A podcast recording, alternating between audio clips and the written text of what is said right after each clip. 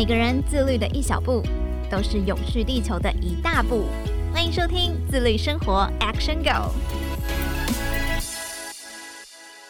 各位听众朋友，大家好，欢迎收听自律生活 Action Go，我是怡璇。你是一个爱走进剧场里看剧的人吗？如果有看过舞台剧，应该会发现现场有蛮多大型的道具跟华丽鲜艳的服装，这些在当下吸引观众眼球的元素，通常在演出结束之后就会变成废弃物被丢弃。那在二零一四年成立的自然而然剧团，就是有感每一次演出结束之后都会产生大量的废弃物，所以就立志在每一次创作跟活动中去实践友善环境跟零废弃的目标，也为剧场开创出了一个全新的永续制作方式。今天我们就特别邀请到了自然而然剧团的创办人，也是团长周雅泉来跟我们分享他们是怎么样在剧场中实践永续的。欢迎雅泉。大家好，我是自然而然剧团的雅泉。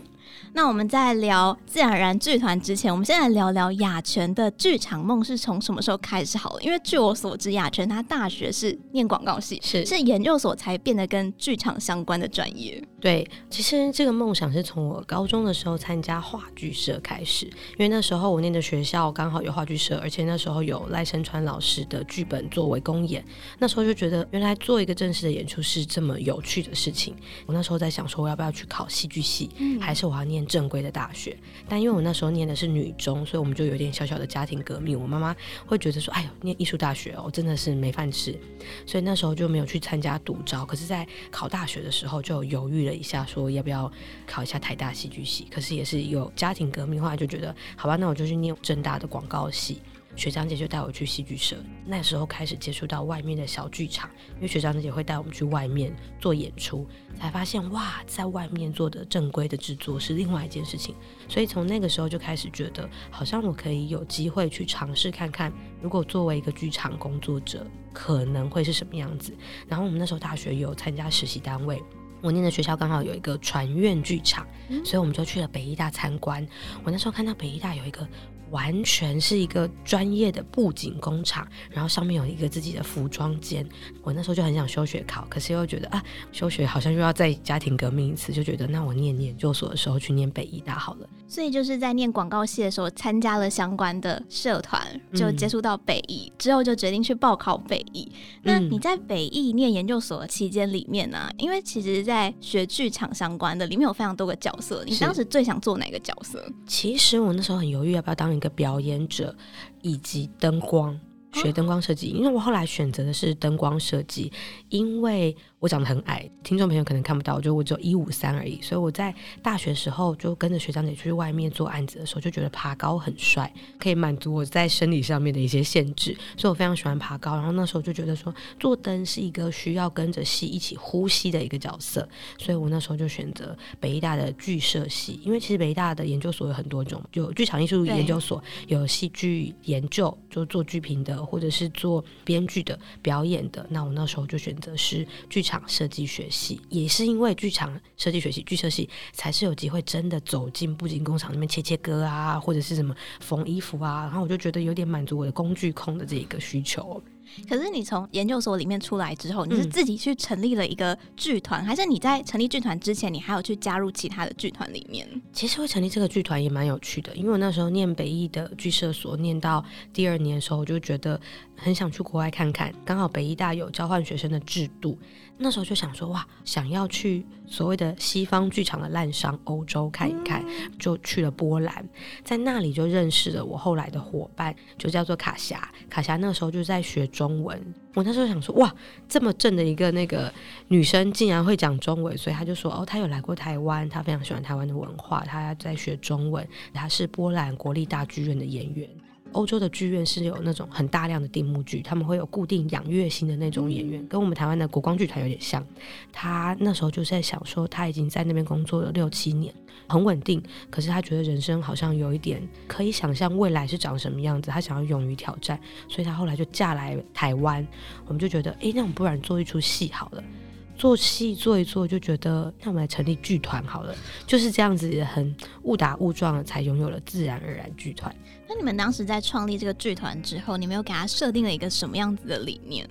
其实一开始我们就单纯想要做一出戏。可是我们都刚好对于在剧场里面经过很多，因为他演完定幕剧之后，他们其实波兰也是一样，跟台湾一样，没有仓储空间，其实就会把一些布景就直接夹掉或破坏掉。不过欧洲好一点点，是因为他们是定幕剧，所以一出戏至少可以演个十几次，嗯、但不像台湾一样，可能演一个礼拜，哎，确定没有要巡演，我们就直接送清运。所以我们那时候就觉得，如果我们两个要一起做一出戏，我们一定要做跟环境。比较有关系的，就以环境友善的方式，然后用回收物资或二手衣来制作，这是我们在一开始的时候就有非常明确的共同理念。后来因为要做戏，所以成立剧团，就觉得既然有这个剧团，我们就一起实践这个理念。前三年都是以推广波兰戏剧为主，因为卡霞就是波兰人嘛。那台湾的剧场圈其实完全没有来自波兰的资源，也很少有介绍波兰的当代戏剧。我们就觉得那时候我们好像可以做出一种市场的区别性，所以我们办了一系列的工作坊，我们还请了那个波兰的当代剧作家来到台湾办大师班，然后一起做交流。我们还出版了剧本，所以其实环境友善或是零废弃是我们创团的基底，但是我们在这样子的基底底下，会有各个制作想要实践的不一样的面向。嗯，所以这是自然而然剧团的前三年，主要都是以波兰的剧场为主，没错。然后坚持零废弃跟永续剧场这个概念。其实我当时看到有剧团去实践零废弃，我真的觉得还蛮惊讶的，因为我自己也是艺术大学毕业，所以我算是很常去接触剧场。嗯。可不可以跟大家分享说，你们是怎么样将这些永续去带入剧场的？我想要请雅泉从五个部分跟大家做分享，就分别是服装、舞台、道具、饮食跟演出内容。我们先聊聊服装好了。现在因为快时尚的关系，所以如果做现代型的演出的话，非常多的服装设计选择的选项，衣服的来源应该就是像 Uniqlo 啊、Zara 之类的快时尚的品牌，因为那样购买很方便，而且试穿完以后觉得哎不行的话，其实七天内吊牌不拆都可以退货。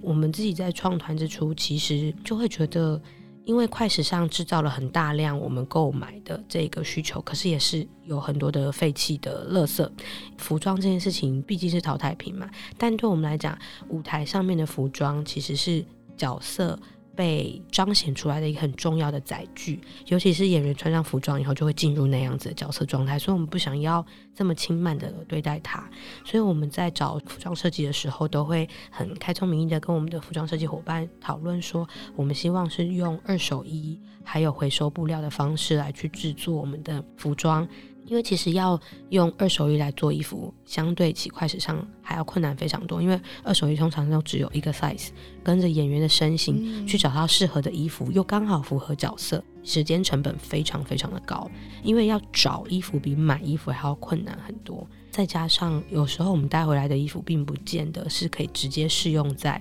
这个角色身上，所以我们的服装设计都会需要改造这些服装。像我们创团做的沙地，其实我们的服装来源全部都是瓷器的那个二手回收站，还有我们的服装设计自己在家里面找到旧衣，还有演员自己找的一些小时候的旧衣服，因为他是讲两个孩童的角色，或者是说我们的服装设计会用挖镜改造成其他的东西。像我们二零二零年的时候做了一出戏叫做《滚地球》，那一出戏更特别的地方就是我们很多的服装是用成衣厂。比方说，我们衣服有 T 恤嘛，有圆领。我们一块布料通常是方形的，那大家有想过为什么我们会有圆领的 T 恤？就是因为我们把布料剪裁以后，会有剩余的布料才可以变成圆形的嘛。嗯、那那些剩余的布料会被用作什么用途呢？大部分可能会被购买变成焚化炉的燃料。又或者是可能就直接被当成废弃垃圾丢掉了。像对我们来讲，我们就是服装设计非常厉害，他就找到了裁衣厂，跟他要了那些剩余的布料，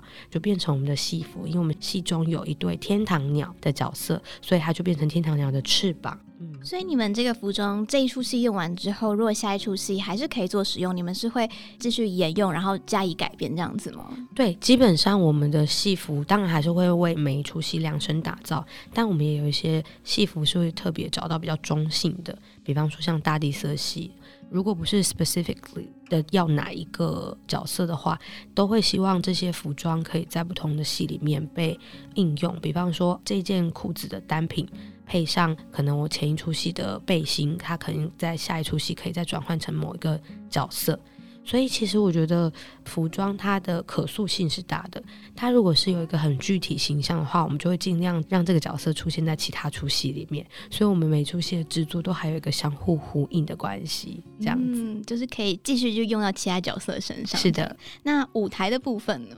我们大部分的作品啊，在创团之初就是会以环境剧场为主，我们从来都没有搭过景。完全都是以道具跟现场的环境跟空间为主，所以比方说我们有在书店里面演过戏，我们也有在华山二楼的文创园区，他们有一个二楼拱厅，也在那边演过戏。我们也有去过庙埕前面，有去过宫庙广场，也有在一般的剧场里面做演出。其实像舞台这样子的东西，我们都会尽量用。可回收的物资来做。如果真的要搭一点点景的话，像我们有去过华山的乌梅剧场里头演出的时候，势必是在一个黑盒子里面，不能够完全无布景嘛，因为这样子的话很难制造我们想要做的魔幻角色。我们做《滚地球》这出戏的时候，就用废弃蛋盒搭了很多很多很多的山一般的地景，中间加我们刚刚说到的那些废弃布料，去制造出一种环境地景的感觉。那这些蛋壳在你们演出之后，它变成什么？他们就可以回收掉啊，因为蛋壳基本上都是纸做的。哦、那我们其实，在进剧场的前一个月就开始疯狂的收集蛋壳，所以你们主要都是以大自然当做是自然而然剧团的大背景、大舞台。没错，没错。有时候我们都会觉得说，天光就是最好的灯光设计师，因为我们有时候是在户外演出，那时候就觉得其实可以按着天后，然后也让观众来到这里感受到，在这个开放的空间里面的自然感是什么。有时候也不一定很自然，因为我们有时候还是会去。一些，比方说庙城或者是广场里面，它还是会有一些部分的人造物。可是我觉得可以让观众因为看演出踏进这个空间来去感受这个空间本身给予的特色。我觉得这件事情是个蛮好的体验。这样子观众也会觉得特别融入剧场里面，因为就已经是生活环境了。没错，没错。那接下来是道具的部分。道具的话，其实也要看每个角色跟每一出戏的需求。比方说，我们有做可能比较偏亲子的演出，我们基本上也都是会去找到各式各样的废弃物。比方说，拿那个废弃的水管外面套我们捡到的那些布条，把它缠绕成不一样颜色，就会变成一只蚯蚓或是一条蛇。又或者是我们会用宝特瓶的那个瓶盖上面凸出来小山丘那边剪下来，然后把它改造成道具，就变成土拨鼠的嘴巴。或者是用蛋盒啊，我们就还把它变成那个土拨鼠的手，或者是我们会去路边，像我们有一个很友好的社区叫南浦社区，在新竹县北埔乡，我们就去给他们收集他们不要的稻杆，然后做鸟巢啊，做各式各样的道具，然后做编织，在那些编织里面就变成了我们道具跟布景之一。嗯，我觉得这还蛮酷的，而且这要非常的有创意，才可以看到原本的那个东西，然后自己脑袋转一下之后，变成你们想要的道具。对啊，所以我觉得我们的设计伙伴都非常厉害。有时候我们就是会觉得演员是非常有想象力的一个工作嘛，所以有时候我们其实是在发展一些物件的时候，就会发现，哎，演员们所看到的东西又可以利用这一些物件做出不一样的想象。另外就是不管是剧场啊还是剧组，都有发现一件事情，就是吃东西大部分都会去订便当，这个也会变成一大堆的垃圾产出了。那这个部分你们是怎么样来解决呢？饮食？哦，这件事情也是让我们痛苦了非常久，因为我们曾经尝试啊，完全是用打菜的方式，像那个在剧场边做自助餐一样，我们就准备了超级多碗盘，请大家就自己带来餐具，就很希望说大家尽可能的可以在剧场里面少一点垃圾，因为其实经过剧组的伙伴们都知道，说一餐啊，我们可能就多了三四十个便当盒，还有有时候饮料的话就多了饮料杯跟吸管。所以我们尝试做这些事情，都是希望说可以让乐色可以再减量一点。不过我们后来发展出来的一个心得，就会是，如果我们要有人去处理这一些便当啊等等的事情，我们真的在剧场里面要有一个人是专职。便当处理，或是我们的餐饮处理，所以我们后来就选择另外一个方式。因为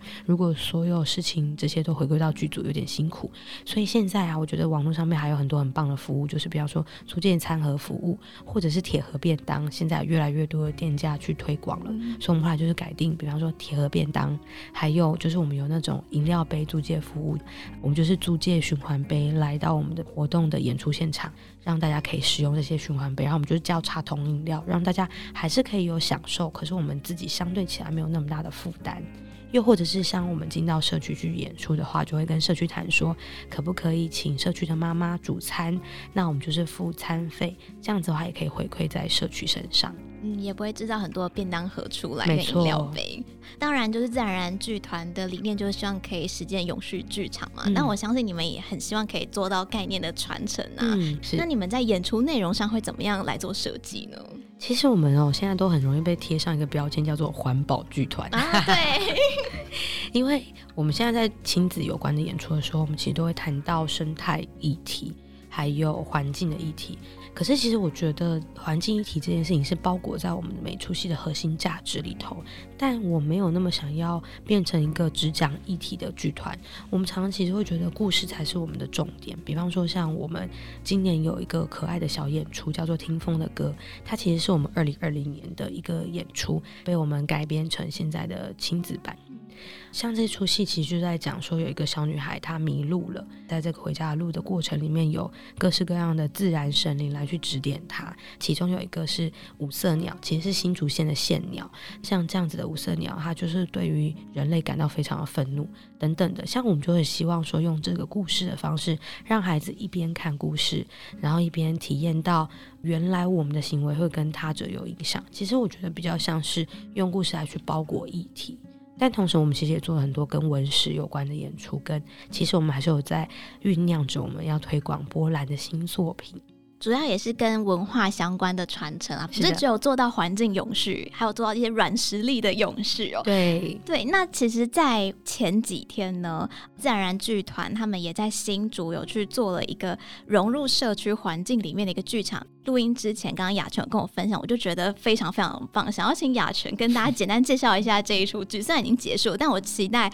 未来还有更多这样子的戏剧出现。没问题，这出戏叫做《寻庄少年》，它其实是在南浦的社区的一个大型活动底下的一出戏——南浦十爷祭。那是一个三天的祭典活动，头一天我们有传统的祭典，第二天我们会有邀请青少年来参加的农事体验比赛。第三天是我们的漫游剧场《寻庄少年》。刚刚以璇提到的漫游剧场《寻庄少年》这出戏，其实就是我们带着观众朋友一边看戏一边游村，所以整个村落都是我们的剧场。我们在那里就以石爷，就是南浦他们有一个石头公的信仰文化，以那个石头公作为我们整出戏的贯穿，然后演员们就是假扮成村民。这件事情要跟观众朋友说声抱歉啊，因为很多现场观众朋友都以为我们的演员就是村民，我们也没有错过大家。但是就是希望说看戏这件事情是自然而然的，所以我们一开始会有像我就是假扮成是社区的导览员，带着观众一起集合，然后一边导览一边走到我们的石头宫前面，戏就慢慢的开始了。所以观众在一开始的时候会搞不清楚说，哎，现在我们是导览到一半的时候，是村民在吵架吗？村民怎么就突然有妈妈开始骂起？小儿子来了是怎么回事？是我们不小心乱入了别人的家庭场景嘛？所以戏就这样子慢慢的开始，中间的时候就以戏剧的方式把大家分成三条不一样的路线，让大家可以去，有些是清水，有些是健行去看我们的百年水车，也有些人去在南埔的重要景点进行类导览、类戏剧的游村方式。所以在这样子的情况底下，整出戏我们包含游村的时间是两个半小时，大家就可以在过程当中一边看到整个南浦村重要的风光，还有景点，同时呢可以听到南浦村的故事，又可以看到一些状似是喜剧，又好像是村民之间互动的一些小戏剧。同时，我们还有声音装置放在我们这个南浦村里面。因为我们的声音装置是来自于我们去年度在南埔村，我们做了一个申请计划，邀请了新竹在地大概二十几位的年轻人来到南埔村去做声音采集，还有去访问耆老，跟阿公们聊天，一边讲客家话，一边问说：“哎，阿公你以前是怎么样子打鼓的啊？那你以前要怎么跟茶？阿婆你什么时候嫁来这里的？”同时，我们把它剪辑成不一样的片段，在这一次寻装少年里面，我们丢了很多颗不一样的喇叭在村子里面，把它们藏起来，所以大家会边走就边听到，我好像离某一些人越来越近，诶，谁在讲话啊？原来是阿公。我很好奇的是，因为这个戏剧真的非常的融入参加活动的人，那有没有人因为搞不清楚这次到底是演戏还是现实，所以就跑进去劝阻他们吵架打架？有，真的假的？我们有那个妈妈观众啊，就是看到两兄弟在那边玩 gay 哦，哦，就在那边劝架哎。整个戏要收尾的时候，还有观众来跟我告状说，那哥哥啊，刚刚这样对弟弟很不好啦，然后还在骂哥哥。但其实我觉得很成功，因为就可以感觉得出来，整个观众是很投入在这个表演里面的。还有，因为我们其实这出戏的目标观众有两群，嗯、一群是外面来的第一次造访南浦村的访客们，还有是村民。主要的原因是因为整个南浦的祭典呐、啊，其实头两天的祭典往年都是让村民非常疲惫的，因为他们要准备祭典去招待访客们，所以大家都很忙。这一次我们就希望说可以招待村民看戏，让他们不是工作人员，他们是观众，好好的可以跟我们一起走。因为南浦村人不会走路的，我的意思是说，在村里面大家都骑摩托车啊，谁跟你这边走路看什么景点啊？这些景点他们都超级熟悉。可是我们就希望说。南浦村的村民可以跟着我们这一次，慢慢的、细细的体会他们平常就已经很熟悉的风景。所以，我们有得到一个观众的回馈，就是有一个妈妈，她其实一开始听到要看戏，就说：“哎，看戏不是要在庙城前面坐着看吗？干嘛要我们走来走去，很热哎。”可是她跟着我们一起看戏的时候，有一段啊，就是讲到说，吼，兄弟党里面的哥哥去外出念书了。这个哥哥他就跟他的那个阿姨讲说，吼，他自己去外面啊，那个抽宿舍啊，没有抽到，就在外面租房子。可是发现说，后，没有家的感觉，他就觉得回到南浦村，在三合院里面，其实也没做什么，就坐在那边跟阿公阿婆他们打嘴鼓，就是聊天，才会有一种回到家的感觉。那个妈妈听到看到流泪。很多东西是他们的日常里面，可是透过戏剧的方式提炼，并且被重新的演绎出来。他们在观看的过程当中，其实某种程度上面，我们为他们说出了可能他们心里面没有办法讲出来的话。所以当初在做这出戏，在写这个编剧的时候，是有去搜集这整个村庄他们的相关故事吗？有哦，因为其实我们剧团二零一八年的时候就去到南浦村演出。嗯、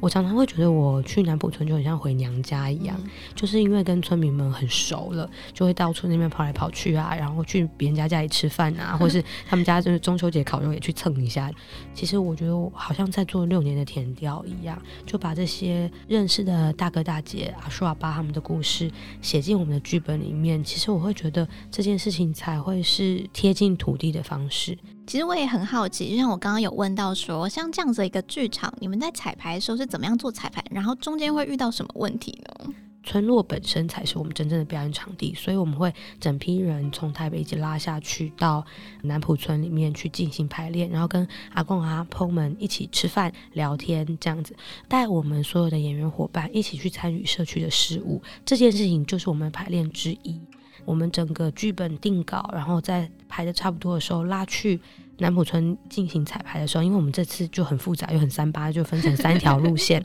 所以呢，我们就必须要让演员真的实际上面走 real time，大家各自在三条路线里面演他们可能会讲的故事，然后我们假设观众会走多久。演完一个段落以后，要尬去另外一条路线，就是要赶场的状态，再尬回来某一条路线。所以，我们实际上非常需要在实际排练，才会知道说我们计算的时间、预估的时间到底来不来得及。还有观众会有很多的不定数。我真的觉得听完之后，我自己都会很想要去走一次。我觉得很好玩。希望未来还有更多就是相关的剧场可以一起来做参加。那想要问一下，剧场未来还有什么计划呢？八月还会开一个课语夏令营。就是客语戏剧夏令营会用我们刚刚提到的新竹县的五色鸟作为我们最主要的整个戏剧营的主轴，然后带孩子们自己写故事、自己做偶、自己排练，能够去体验生态跟自己的关系。那因为我是客家人嘛，所以我就是再加了一点客语的元素在里面。嗯，其实我有发现，就是剧团可能前三年就是在推波兰的一些戏剧，但是最近这几年是有转换，变成在推客语相关的戏剧。所以我刚刚就在想说，是不是雅泉本身跟客家文化有相关的连接？没错，没错，我是一个来自新竹的土生土长的客家人。我觉得这个转变也很有趣，因为我前三年都在推我的伙伴卡霞他家里的母语文化。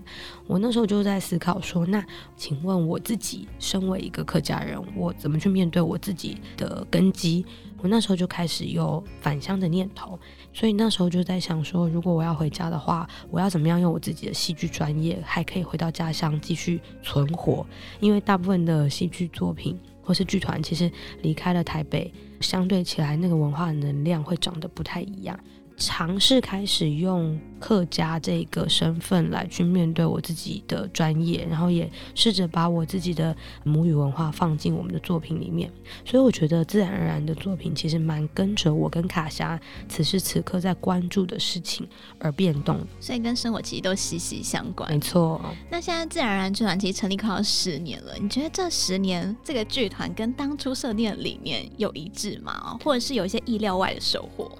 我觉得理念上面还是一致的，因为零废弃这件事情，必须承认说这是还是我们的目标，因为要达到完完全全的零废弃，我可能演出就不能贴马克了，因为所有那些胶带啊、垃圾都还是会制造出来。可是我觉得我们有慢慢的靠近零废弃这件事情，我觉得最大的感受是这几年来我发现，因为永续这个概念越来越多，所以我们遇到了很多的伙伴是愿意跟着我们一起往零废弃这个目标去迈进的，不只限于我们的剧组里面的伙伴、演员伙伴，还有包含我们共同合作的一些单位。像我们以前就有一些合作单位是环境友善的理念，所以他们愿意提供无包装的餐点，或者是我们在办零废弃市集的时候，他们很愿意加入。嗯，那我相信就是，呃，会有这样子的理念，也是跟您生活有相关。我自己本身知道，其实雅泉你在生活上也是一个永续生活实践者，对不对？你是从什么时候开始意识到说，我的生活需要做改变，需要变得环保一点？它好像是一个慢慢萌芽的概念。成团之前，其实就开始有这样子的理念跟想法，因为我来自新竹的山里面嘛。其实以前听阿公阿婆他们说，他们包东西都是用月桃叶啊，或者是芭蕉叶这样包。可是随着时间的改变，我发现我们家的塑胶袋超级多。我那时候就在想说，为什么？小时候那么习惯用叶子包装的阿公阿婆们，长大当塑胶袋这件事情变得很便利的时候，他们就会这样子使用。发现对于现代人来说，方便性是最大的考量。所以我那时候就觉得蛮痛苦的，因为我都是那种会洗塑胶袋，洗好晾干，在那边重复利用的。我有时候也会觉得很沮丧，想说啊，我这样子在一年可能限定自己可能只能用十个塑胶袋，我都比不上早餐店一个早上就是送出去的那么多，感觉好像自己的能力或力量很微薄。但是我觉得慢慢的影响身边的一些朋友，然后影响自己身边的伴侣，甚至是家人的时候，就会发现其实只要一个人有多做一点点，好。好像就有机会可以再变得更多，所以我觉得是从那个时候发现说，如果自己还可以持续做下去的话，我们身边的伙伴会被影响。所以像剧团的伙伴，现在我们就会勒令大家出去外面的时候，因为我们现在就会用自助餐的方式打饭菜给大家，然后去社区都会规定大家一定要带餐具啊。虽然我的包包 always 都超重，比方说自己带水罐啊，或者是我会用那个装果酱的罐子洗干净，用完之后拿来装咖啡啊等等的，就是玻璃杯，嗯、我自己的自制梅森杯这样子。比起我制造垃圾之后心里面的痛苦，我觉得多背一点点重量，让我会觉得比较踏实，也比较心安。以及我觉得如果要做永续这件事情，要让大家无痛的做。